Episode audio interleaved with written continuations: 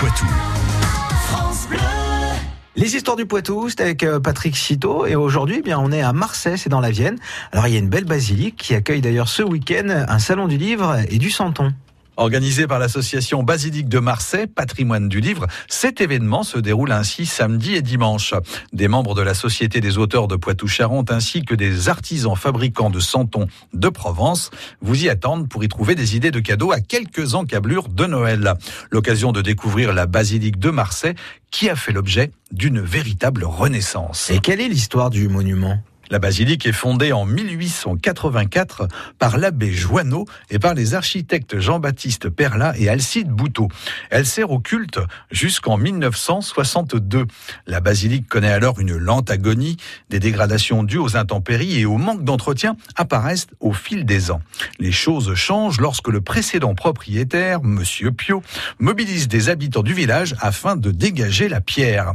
La basilique est finalement inscrite en totalité au titre des monuments historiques en 2011. L'année suivante, Jean-Denis Touzeau, libraire, fait l'acquisition de l'édifice. D'importants travaux de restauration sont entrepris à l'automne 2012.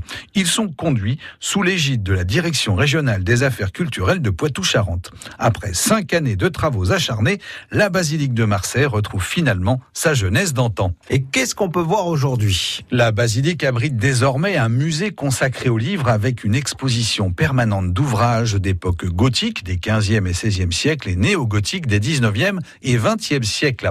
Elle expose également des œuvres d'art contemporain illustrant le livre. L'édifice compte aussi une librairie offrant un choix assez large d'ouvrages de toute nature, neufs et épuisés. C'est également le siège de l'association basilique de Marseille, patrimoine du livre. La basilique vaut aussi le détour pour son architecture. La bâtisse est dans le style gothique réalisé dans le dernier quart du 19e siècle. La grande nef, baignée de lumière de la basilique et son cœur coloré de très beaux vitraux réalisés dans l'atelier parisien des Lavergne y sont notamment à découvrir. Une bonne idée de sortie ce week-end à l'occasion du Salon du Livre et du Santon qui s'y déroule. Eh bien oui, autant en profiter. Hein. Merci pour ce bon plan et retrouvez bien sûr ce bon plan sur francebleu.fr. France Bleu Poitou.